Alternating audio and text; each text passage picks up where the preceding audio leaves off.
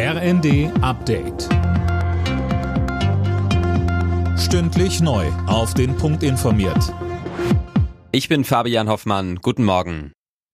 Der Satiriker Jan Böhmermann hat nach eigenen Angaben geheime Akten zur Arbeit des hessischen Verfassungsschutzes bei den NSU-Morden veröffentlicht. Die Behörde wollte den Bericht eigentlich bis 2044 unter Verschluss halten. Anne Brauer. Ursprünglich sollten die Akten sogar 120 Jahre geheim bleiben, dann immerhin noch 30 Jahre. Nun sind sie also im Netz für jeden einsehbar. Auf der Website dazu heißt es, man glaube, die Öffentlichkeit habe das Recht zu erfahren, was drin steht. Und weiter, es offenbare sich ein mehr als zweifelhaftes Bild von der Arbeit des hessischen Verfassungsschutzes, vor allem während der 90er Jahre. Um die Dokumente gibt es schon jahrelang Streit. Zigtausende Menschen hatten in einer Petition die Veröffentlichung gefordert.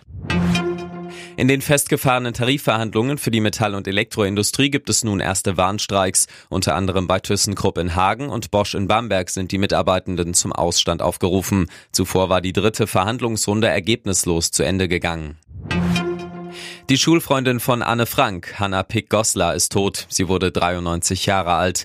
Pick-Goslar überlebte das Konzentrationslager Bergen-Belsen. Hanneli, wie Anne Frank sie in ihrem weltberühmten Tagebuch nannte, war eine ihrer besten Freundinnen. Die beiden gingen nicht nur zusammen zur Schule, sondern trafen sich noch kurz vor Anne Franks Tod im KZ wieder.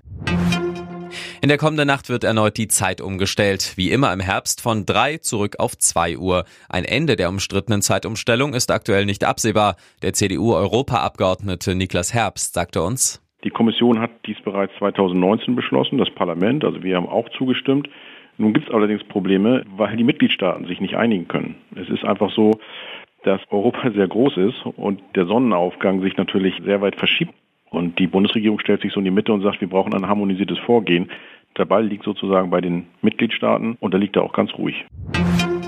Zum Start des zwölften Spieltags in der Fußball-Bundesliga kann Werder Bremen einen Heimsieg für sich verbuchen. Gegner war am Abend Hertha BSC, Endstand 1 zu 0 aus Sicht der Bremer und vorerst Rang 6. Hertha steht weiter kurz vor der Abstiegszone. Alle Nachrichten auf rnd.de